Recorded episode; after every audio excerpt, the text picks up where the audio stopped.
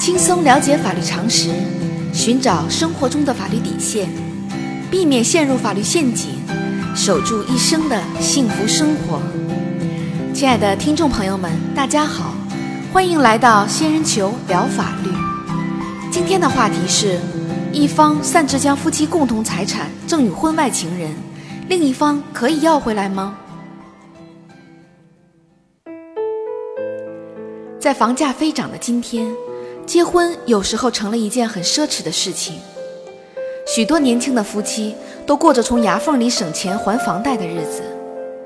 一些年轻女性不甘心被套上沉重的生活枷锁，于是将目光转向事业比较成功的已婚男性，选择了要爱情不要婚姻的生活。夫妻一方陷入婚外恋情，如果擅自将夫妻共同财产赠与婚外情人，另一方可以要回来吗？根据司法案例，二零零一年十月，小明与小美携手步入婚姻的殿堂。婚后，小明凭借自己的专业技术开办了一家公司，经过十几年的打拼，成为一名成功的商业人士。二零一三年十月，小明在一次聚会中认识了年轻漂亮的小丽，彼此颇有好感。经过近两个月的交往，两人开始婚外同居。同居期间，小明为小丽购买了一套住房和一辆汽车，均登记在小丽名下。房屋价值一百八十万元，汽车价值二十五万元。后来，小丽又以投资信托为由，让小明给自己转账两百万元。二零一六年十月，小美发现了两人的婚外恋情，并查询了小明银行账户的取款与消费记录，于是。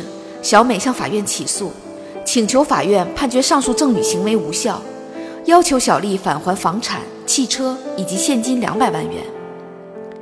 对于小美的要求，法院会支持吗？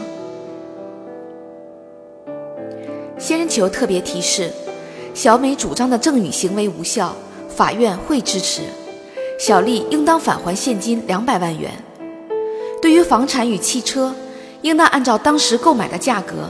由小丽返还现金两百零五万元，无需返还房产、汽车等实物。法律规定，夫妻双方对共同财产具有平等的处理权，因为日常生活需要处理夫妻共同财产的，任何一方都有权单独决定。除此之外，任何一方对共同财产作出重要处理决定时，必须经过另一方的同意才有效。如果第三人有合理的理由相信，夫妻一方处理共同财产的行为是夫妻双方共同的决定，那么夫妻另一方不能以不知情或者不同意为由主张交易行为无效。在本案例中，小明赠与小丽大额财产的行为，显然不是用于夫妻两人的日常生活需要。小明擅自赠与小丽房产、汽车以及存款的行为，应当认定处分无效。小丽获得房产、汽车以及存款。虽然已经过户或者交付，但是取得财产是基于婚外同居这一违法行为，是一种违反社会道德的行为。因此，小丽获得上述财产，主观上并非出于善意，不构成善意取得，法律不予支持。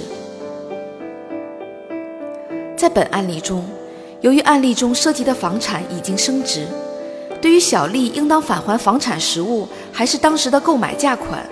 现实争议比较大，最终法院认为，婚外同居行为是一种违背公序良俗的过错行为。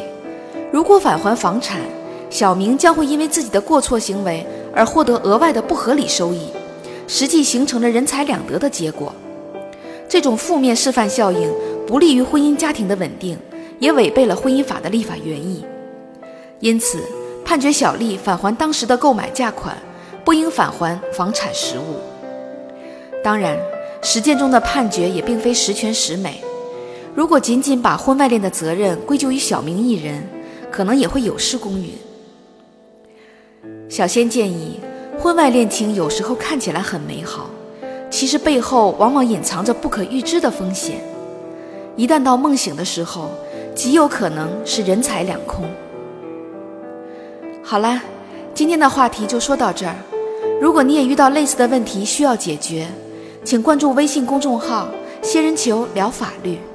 如果你还有哪些法律疑惑，也可以加入 QQ 三三八三六九二六六七留言，小仙会选取有共性的话题做专题解答。欢迎明晚八点继续收听仙人球聊法律。